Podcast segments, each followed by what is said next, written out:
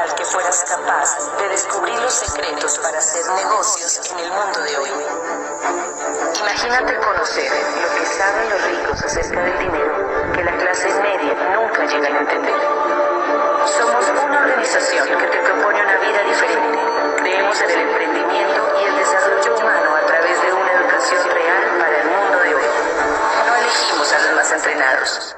Entrenamos a los elegidos. Los métodos y técnicas aquí presentados tienen la intención de asistir al que escucha a desarrollar un negocio sólido y productivo.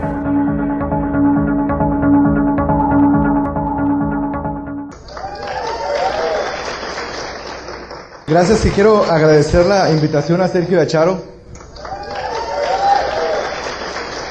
Sergio y Charo son de mis diamantes favoritos. Lo que siempre desde que los conocí me he dado cuenta de, la insistencia de ellos dos al, bienestar completo de ustedes, no nada más financiero, pero también durante los años que nos hemos conocido, ha estado involucrándome, involucrando a otros médicos también para que ustedes tengan la mejor salud posible y la mejor información para que puedan tomar buenas decisiones, ¿no? Y que se mantengan saludables. Y un aplauso por eso también para ellos. Así que esta es su primer convención, ¿verdad? Felicidades. Aquí se ve el trabajo de todos ustedes también. Bueno, pues vamos a empezar. Primero les, quiero platicar una anécdota. Él, esta persona que está aquí se llama Aníbal. Ustedes saben que nosotros los médicos, después de terminar la carrera, hacemos un año de servicio social, ¿verdad? Cuando nos mandan al rancho, a una comunidad a vivir allá, ¿sí, sí se acuerdan de eso? ¿Sí sabían? Pues cuando, a mí me tocó hacer ese año, a, mí me mandaron a Mañadero, un pueblo en Baja California que la mitad de ese pueblo es agrícola y la mitad es un campo pesquero. Y ahí fue donde conocí a Aníbal. Aníbal tenía, afuera del centro de salud, tenía un carrito de almejas. ¿A quién le gustan las almejas de aquí? O sea, ¿tú crees que le cobraba la consulta? Yo no le cobraba la consulta y pues nomás, ¿cuánto es? No, nada, ahorita te caigo ahí con las almejas. O sea, ahí conocí a su familia, a sus hijos, cuando él, se enfermaban yo los atendía, cuando su hijo se torció el tobillo le puse la férula, cuando su hija se cortó yo la suturé y todo ese rollo. Y cuando terminé ese año lo dejé de ver.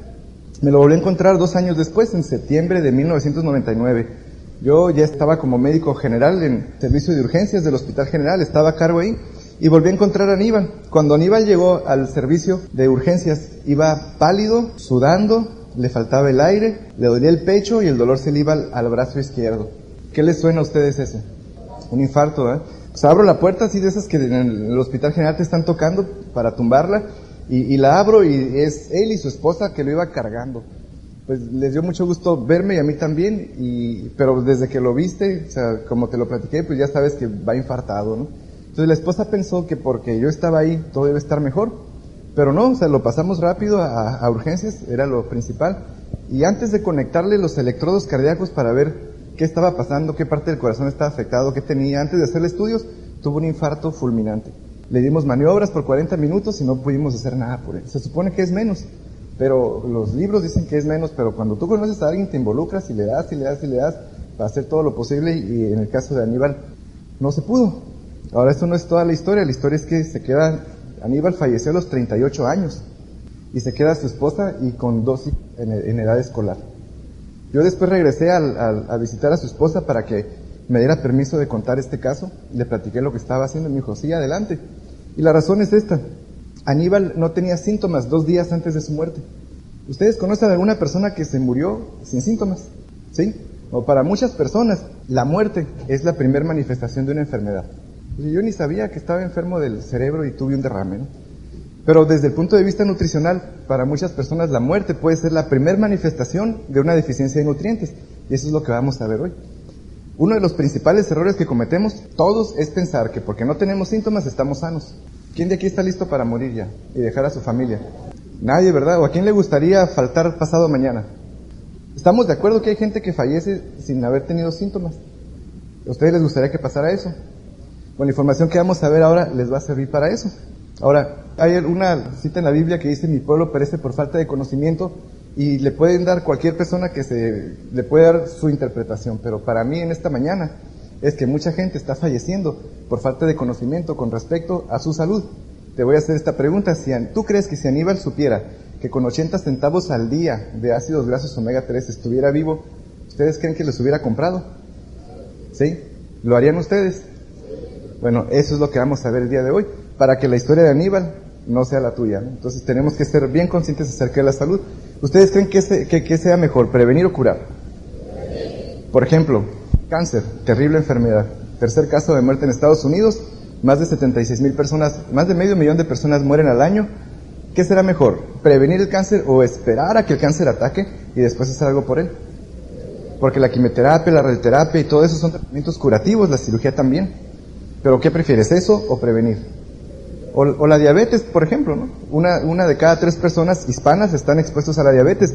¿Qué será mejor? ¿Esperar a que te dé y empezarte a mortificar y empezarte a, controlar o evitar la aparición de la enfermedad? Totalmente, yo estoy de acuerdo con ustedes. Bueno, lo primero que vamos a ver es qué necesitamos con respecto a nuestra salud. En el caso de Aníbal, el Instituto de Estados Unidos de Cardiólogos, el Colegio Americano de Cardiología, dice que los ácidos grasos omega 3 pueden disminuir a la mitad del riesgo de un infarto mortal, pero los ácidos omega no son lo único que necesitamos, necesitamos 90 nutrientes.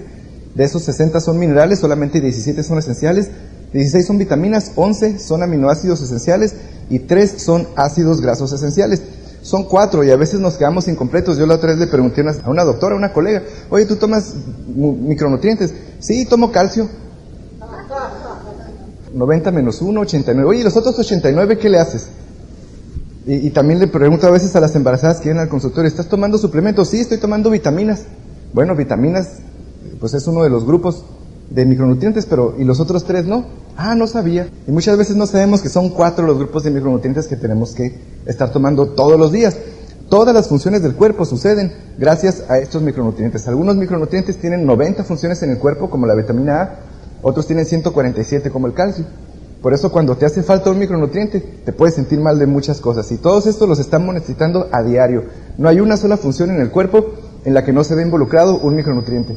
Cada vez que respiras, cada vez que caminas, cada vez que duermes, cada vez que creces, cada vez que mueves un músculo, cada vez que piensas, cada vez que parpadeas, estás consumiendo micronutrientes. Y los micronutrientes los obtenemos de la comida, no se producen solos en el cuerpo, algunos muy pocos nada más. Entonces los tenemos que estar consumiendo de una fuente externa. Para explicarte más o menos cómo funcionan, ese es el cuerpo humano y estamos acostumbrados a verlo como una sola pieza. Pero este cuerpo no es una pieza, es un rompecabezas, está armado principalmente de sistemas, que son como piezas grandes de un rompecabezas.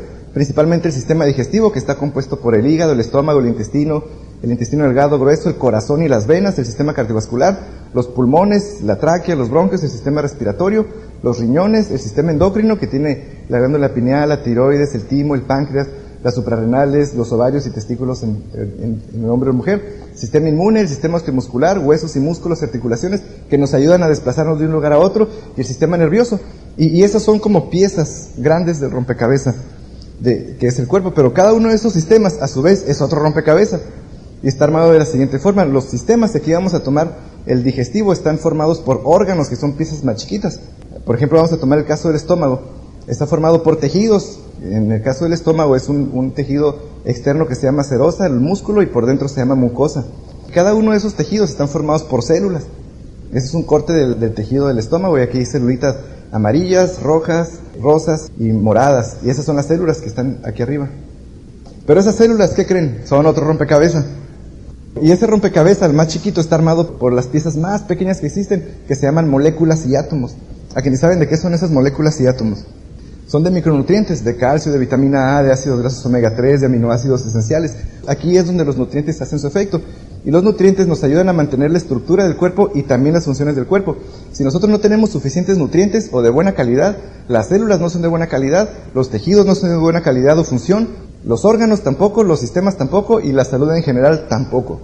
Una persona puede estar sana, saludable de todo el cuerpo, pero si se le tapa una arteria del corazón, se muere o con que le falle un solo órgano puede fallecer. El caso del diabético, con que le falle el páncreas. Puede estar bien el cerebro, el corazón, las articulaciones, los intestinos, pero si el páncreas falla, hay enfermedad y, muy seria también. Entonces, aquí es donde los nutrientes hacen su efecto. Te voy a poner el ejemplo del corazón. El corazón es una, bombita, es un motorcito que late 115 mil veces al día. ¿Ustedes creen que necesita mantenimiento? si, tu carro le llevas a mantenimiento cada, o le cambias el aceite cada seis meses o cada cuatro, ¿crees? Cuéntale, verás gracias a que late 115 mil veces al día por tu cuerpo circulan 2 mil galones de sangre, 75 años en promedio. Pero el corazón se mantiene vivo gracias a dos cosas, energía y la otra, micronutrientes. El corazón trabaja con la lisina y prolina, que son aminoácidos esenciales, el calcio y el selenio, que son minerales, la vitamina C y el complejo B y la coenzima Q10 del grupo de las vitaminas.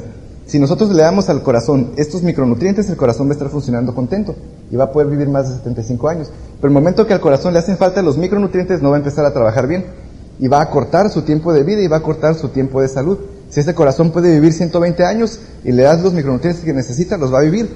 Pero si no, va a vivir 60, 58, la mitad de lo que puede llegar a vivir si no le das lo que le hace falta. Ese es el caso del corazón nada más. Y cada uno de los nutrientes tiene una función específica. Y, y algunos tienen varias. Pero Hipócrates, hace 400 años antes de Cristo, hace 2500 años, dijo que tu alimento sea tu única medicina. Y eso es una frase que hasta la fecha tú le preguntas a algunas personas o a algunos médicos y te dicen lo mismo. O sea, todo lo que tú ocupas está en los alimentos, no necesitas nada más. Les ha tocado escuchar ese tipo de comentarios, pero hay suficiente evidencia que demuestra que eso ya no es posible.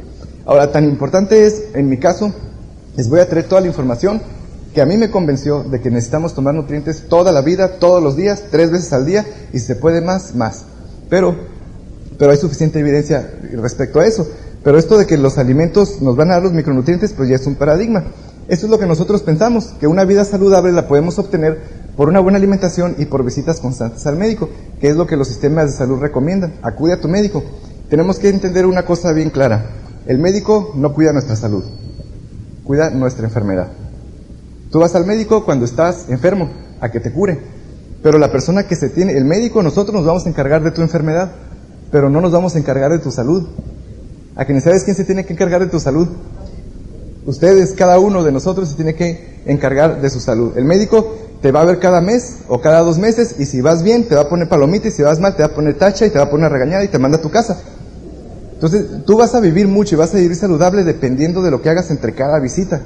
Es así como el negocio, o sea, no, no es lo que vayas al, seminario, es lo que haces entre cada seminario lo que te hace crecer. Gracias. Y con respecto a tu salud, y más importante, lo que pasa entre cada una de esas visitas, que tú vayas al médico y siempre te ponga palomita. Entonces, son dos, dos ideas que tenemos que cambiar. Por ejemplo, hablando de los alimentos, los alimentos ya no están brindando los nutrientes que nosotros pensamos, pero hay dos tipos de nutrientes.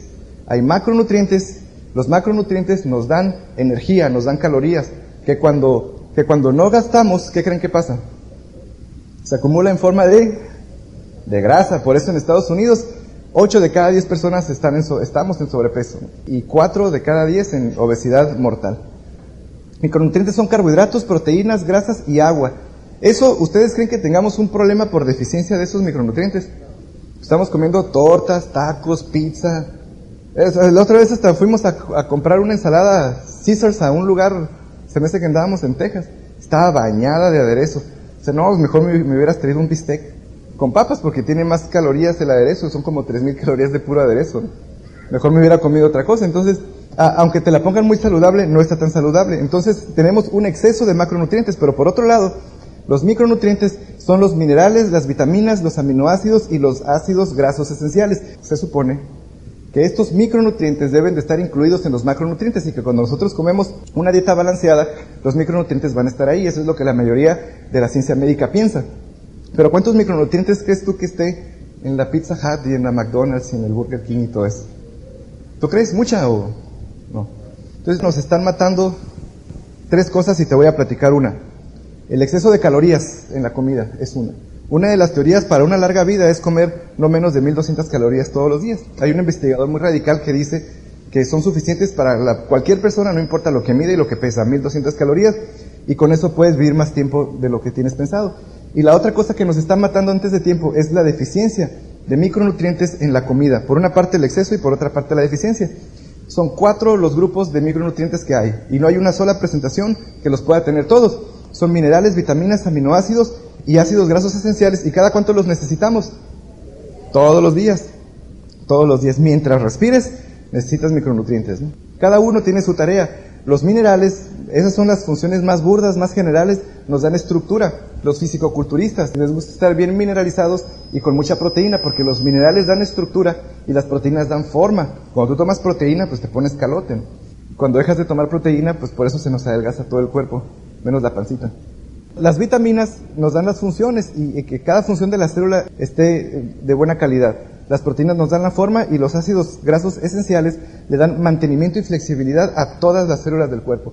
Principalmente de ahí que se queden con esa idea y pueden leer cualquier libro de nutrición, folleto, revista que está saliendo para que vean específicamente las funciones de cada una de las vitaminas. Pero imaginando que este hotel es un cuerpo, los minerales serían la estructura metálica, las vitaminas serían todas las funciones, las luces, el aire acondicionado, las proteínas serían todo lo que le da la forma, como las lamparitas, los plafones, las paredes, y los ácidos grasos esenciales sería la gente de mantenimiento, ¿no? que los mantiene al día y en buen funcionamiento. Ahorita les voy a enseñar alguna de la evidencia que yo tengo.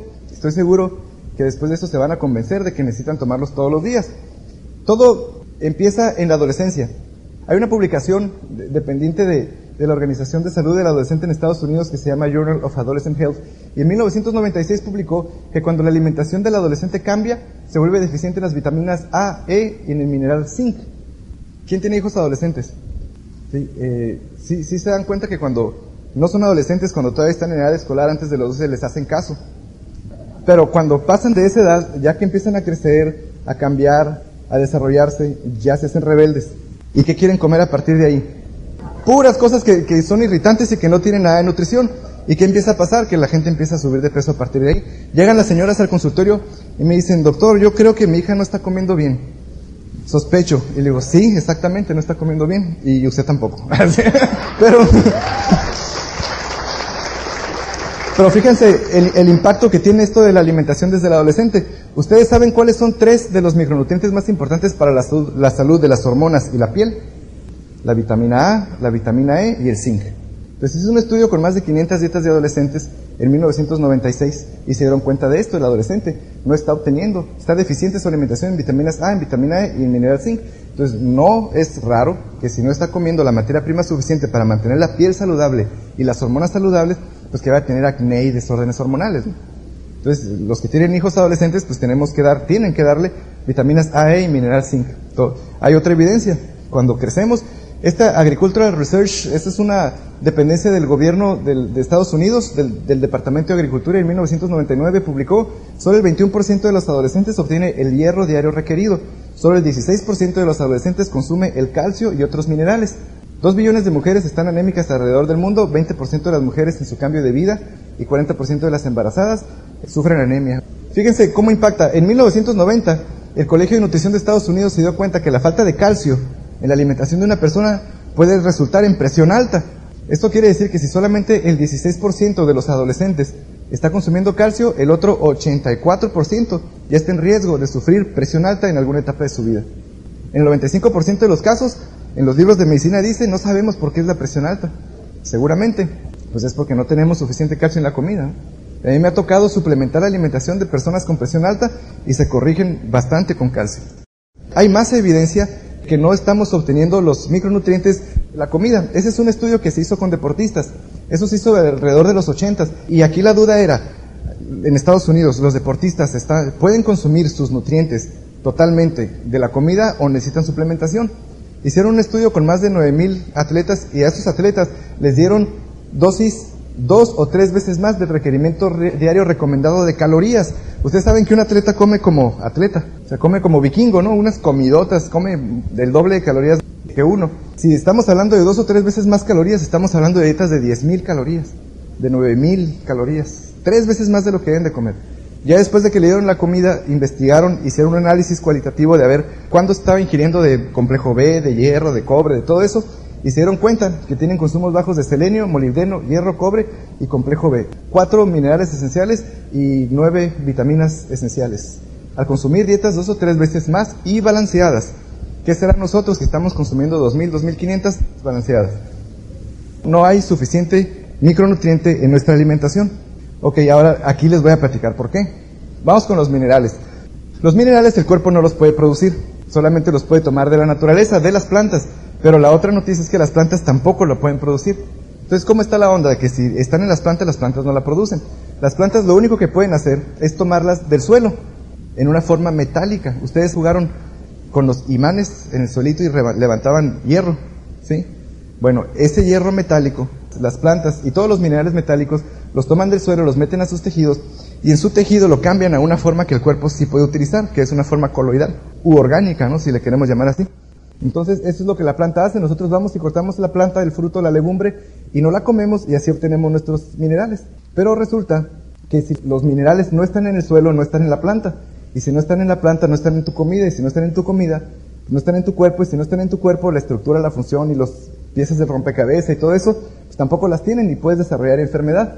Los minerales son un recurso natural no renovable, como el oro, como el petróleo.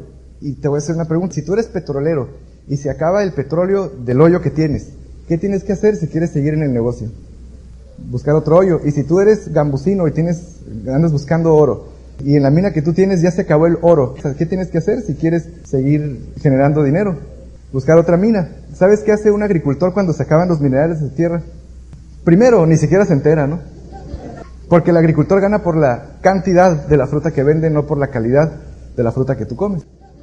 Pero fíjate, son 60 los minerales que necesitamos. ¿Hay algún agricultor aquí? Bueno, en el mejor de los casos le ponen tres micronutrientes que son nitrógeno, fósforo y potasio. Y 60 menos 3, 57. ¿Qué onda con los otros 57?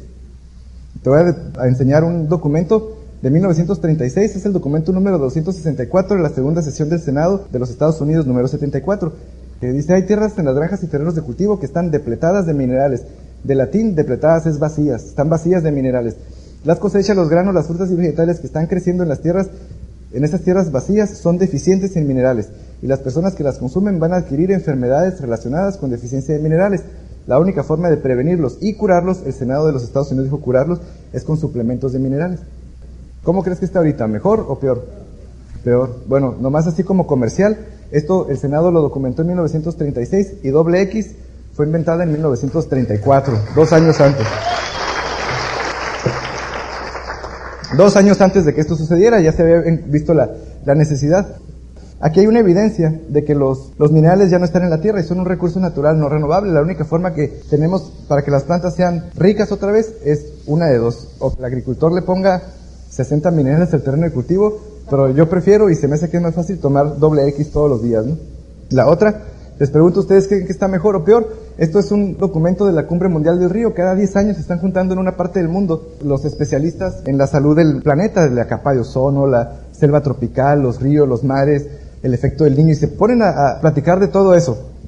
Pero en 1992 platicaron de la degradación mundial de terrenos de cultivo. Entonces compararon cómo estaban los terrenos de cultivo en 1892 y en 1992 y se dieron cuenta que África tiene 74% menos minerales que hace 100 años que Asia tiene 76% menos minerales, que Europa 72% menos minerales, que Centroamérica 73% menos y que Estados Unidos, como siempre, líderes, 85% menos minerales en los terrenos de cultivo. 85% menos. Bueno, es un recurso natural no renovable. Con las vitaminas pasa otra cosa. Las vitaminas, a diferencia de los minerales, sí pueden ser producidas por las plantas. lo que sucede es otra situación. Si tú tuvieras un huerto en tu casa y atrás de, tu terrenito, en tu yarda, tuvieras tomatitos, acelgas y chabacanos y duraznitos y, y, y, regaras bien la tierra, esperaras a que las produjeran, las cortas y te los comes. Si tú hicieras eso, le estuvieras dando a tu cuerpo suficientes vitaminas, pero ¿quién hace eso? Ok, ahora, último grupo, los ácidos grasos esenciales. Igual, los puedes obtener tanto de origen vegetal como de origen animal. El Colegio Americano de Cardiología dice que si tú comes 5 onzas de salmón cada tercer día, tú vas a darle a tu cuerpo los requerimientos diarios de ácidos grasos omega 3. Y eso fue determinado en 1999 aquí en San Francisco, en la reunión anual. Sí, tres veces al día, 5 onzas de salmón, y tú tienes tu omega 3 en tu cuerpo. ¿Quién come salmón de aquí? Tres veces a la semana. Sí, una está bien, está carito. La, la segunda, si tienes 5 de familia, tienes que comprar 75 onzas de salmón cada semana. Y no te va a gustar le van a salir escamas a los niños. Y la otra, alguien ha cocinado salmón. ¿Y cómo queda la casa? Por tres días queda apestosa o más. Y ya cuando se está quitando tienes que cocinar otra vez salmón.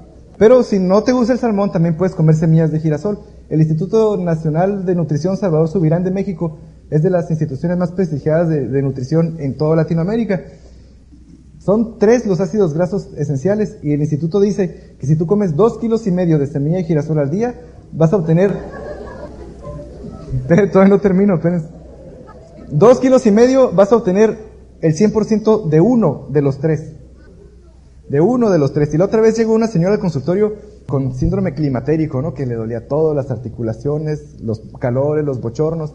Y esto es algo, yo no estoy peleado contra las cosas naturales, pero hay algo bien importante. Y, aparte dice la señora, estoy engordando. Ah, pues sí, porque ya cuando llega una edad puede capturar más grasita y todo eso. Y, y ok, le, voy a dar sus black cojos y todo eso. No, es estoy comiendo camote.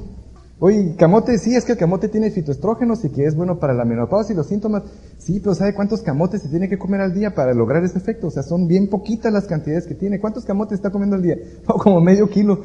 Sea, pues por eso está subiendo de peso, ¿no? Entonces, lo de Nutrilite está excelente porque es de la naturaleza y te lo pone en las cantidades que necesitas quitándole todas las calorías y todo eso. Entonces, ahora, ¿qué, qué se te hace más fácil? Comprar 5 onzas de salmón y cocinarlo cada tercer día. Segunda, comer 2 kilos y medio de semillas de girasol para uno de 3. O tomar 3 cápsulas de ácidos grasos omega 3 al día. Es más fácil y es mucho más económico y más saludable también. Ahora, cuando a una persona faltan micronutrientes, ya se dieron cuenta de dos cosas. Que los nutrientes nos sirven para muchas cosas y que no están en la alimentación. Pero cuando empezamos a tener los problemas de, de micronutrientes, no aparecen rápido como si fuera un catarro, una infección o una torcedura. Aparecen despacito. En el transcurso de semanas, de meses o años, pueden presentarse 10 síntomas por la falta de cada micronutriente en tu cuerpo. No, quiere decir que se van a presentar 10, se pueden presentar hasta 10 síntomas. Pero al principio son bien inespecíficos. Por ejemplo, cuando una persona está fatigada o tiene cansancio, tiene poco sueño, tiene mucho sueño, puede ser por falta de calcio. Y tú no dices, ah, yo creo que me hace falta calcio. Dices, no, estoy bien cansada. O este, ibas con el doctor y te dice lo mismo, te da una receta para que tomes algo para dormir y el rato tienes deficiencia de calcio y eres adicta al diazepam también, ¿no?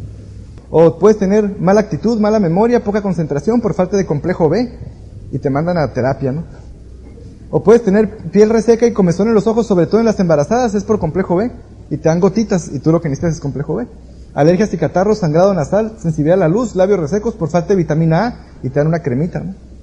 ¿no? está mal, pero ¿y la vitamina A dónde quedó? Entonces, como no se identifican, este problema continúa de la deficiencia, continúa y continúa. Poco músculo, mala circulación, dolores articulares, hambre y antojos son falta de vitaminas, minerales, aminoácidos y ácidos grasos. Entonces, estos síntomas así inespecíficos que la gente se pasa años con ellos son falta de vitaminas, de cualquier micronutriente. Y no se identifican ni por el paciente ni por el médico. Y a lo que al principio era inespecífico y no parecía provocarte ningún problema, al final termina en complicaciones. Lo comentamos al principio, muchas veces la muerte es la primera manifestación de una enfermedad, pero siendo más profundos, una falta de micronutrientes puede serlo. Aquí en Estados Unidos, a que ni saben qué grupo de la población, de acuerdo a edad, está aumentando las estadísticas de derrames cerebrales, no lo creerían. Adivinen, niños menores de 12 años.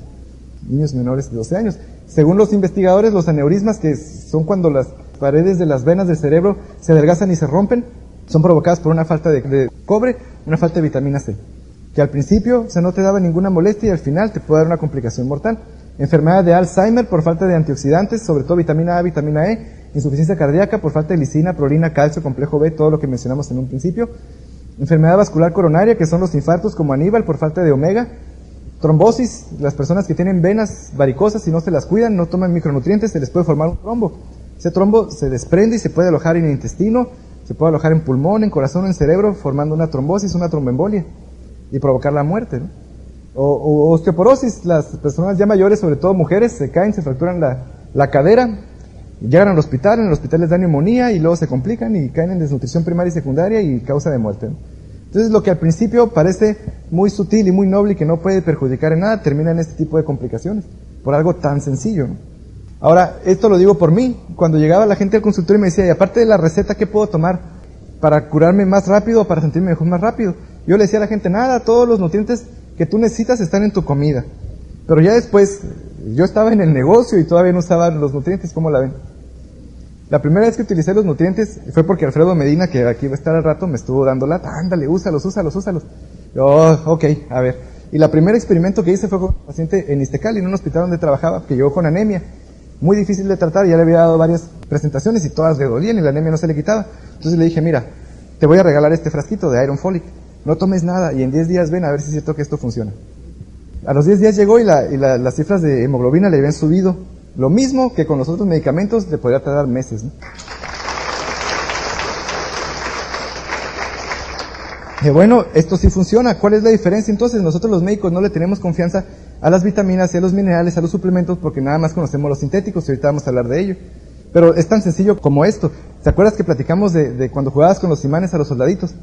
Si tu niño tiene anemia, aquí está la gran diferencia. Y vas con el doctor y le dices, oye, hay hierro en la tierra, dale dos cucharadas de tierra cada ocho horas. ¿Ustedes creen que el hierro de la tierra le va a ser suficiente? O, sabes qué, mira, hoy Doc, es que no tengo dinero. Bueno, te vas a la vía del tren que está oxidada porque tiene óxido ferroso y que tu niño la chupe tres veces cada seis horas porque tiene hierro. ¿Ustedes creen que le va a servir? Porque son minerales metálicos, pero si le digo, bueno, dale mucho berro, dale mucha selga, dale mucha espinaca, ¿esa sí le podría servir? Porque ya está coloidal, ya está orgánico, ya el cuerpo lo puede absorber y esa es la gran diferencia de los dos grupos de micronutrientes que son sintéticos y naturales. Si tú le das sintéticos a la gente, nomás no le puede hacer el efecto que necesita y le puede provocar irritación, inflamación, todo eso. Y con los otros no. Limitando nuestro potencial genético y el tiempo que nosotros podemos llegar a vivir. ¿A quién le gustaría tener una vida larga y saludable? Esta respuesta cambia mucho, depende de dónde vayas. Siempre que voy así a, donde ya hay empresarios, ¿quién quiere vivir mucho? Todos, porque van a ser diamantes. ¿Qué prefiere ser diamante por 100 años o por 5 años? O, ser diamante saludable o, o en silla de ruedas y con oxígeno. ¿no? Pero también cuando vas a una reunión que es la primera vez y que hay gente que después del trabajo que está bien cansada, ¿quién quiere vivir 100 años? Nadie. Se van, no, menos, cuando dependen del seguro social o del welfare o cosas así. No, no, nunca. Bueno, pero esas tres son los que nos están limitando. Consumo exagerado de calorías, que son macronutrientes, la exposición exagerada a contaminantes y radicales libres y la deficiencia de micronutrientes en los alimentos están limitando lo que nosotros podemos llegar a vivir. Podríamos vivir mucho más y más saludables, pero esas tres cosas nos están llevando a la tumba antes de tiempo. Y hay mucha estadística. Alrededor del planeta hay, hay muchas civilizaciones, los Vilcabombas en América del Sur, los Titicacas que vivieron alrededor del lago Titicaca por Bolivia, que antes de que los colonizadores llegaran ya encontraron ruinas, no las han podido descifrar, pero ahí hay, hay vestigios de que la gente llegaba a vivir 120 años o más antes de que llegara Pizarro y todos los colonizadores. Eh, los tibetanos también, o los hunsas que están allá en el Medio Oriente, han llegado a vivir 120 años o más. Y la característica de ellos es que llegaban a los 85 años sin enfermedades, sin diabetes, sin presión alta, sin suicidios, sin nada de eso. Solamente uno tenían médicos, los demás no. Entonces, ¿cómo le hacían? El paradigma que tenemos para vivir mucho tiempo tienes que ir con el médico. Ellos no tienen médico. ¿Cómo le hacían? Pues no tenían ni un consumo exagerado, ni exposición a contaminantes y ni deficiencia de micronutrientes. Tampoco la tenían. En Estados Unidos, a los 70 años, una de cada dos personas ya tiene una enfermedad degenerativa en el cerebro. Alzheimer o demencia senil o demencia vascular. Y dos veces más frecuente en las mujeres que en los hombres. Tú, tú, ves ahorita, y yo lo veo en el consultorio cada rato, la gente entre más enferma, más medicamento le dan y, hacen un ciclo vicioso. Tu gente de 50, 60 años está tomando 8, 9, 10 diferentes tipos de pastillas. Pero, ¿cómo está el asunto con la contaminación? A los contaminantes ambientales también le decimos radicales libres. Son moléculas que nosotros podemos tomar en los alimentos, tomar en las bebidas, respirar, pero también no pueden ser evitadas porque el organismo las elabora. Después de consumir proteínas, carbohidratos y grasas, se elaboran. Así como un carro le pones gasolina, produce energía y por el mofle tira smog. También nosotros consumimos energía, la mitocondria, que es el motorcito del cuerpo, produce energía y tira contaminantes que les podemos decir radicales libres, ¿no? Lo que hace un radical libre, un contaminante, es una molécula inestable que va y le roba electrones a tu cerebro, a tu médula, a tu corazón, a tu intestino, a tus articulaciones. El Instituto Nacional de Cáncer los responsabiliza de las 60 enfermedades más frecuentes. Pero lo que nosotros tenemos para combatir estos radicales libres son antioxidantes. ¿Ya han escuchado hablar de los antioxidantes? Los antioxidantes son todas las vitaminas, pero las más potentes son las vitaminas C, la vitamina E, el beta caroteno, la vitamina P, que son los bioflavonoides de doble X, algunos minerales como selenio, cobre, zinc, molibdeno y manganeso, todo eso está en doble X. Pero el más potente de todos los antioxidantes, a lo mejor 50 veces más que la vitamina E y la vitamina C, es la combinación que trae antioxidant complex. Los dos antioxidantes más potentes descubiertos hasta hoy en día. ¿Qué es lo que hacemos prácticamente?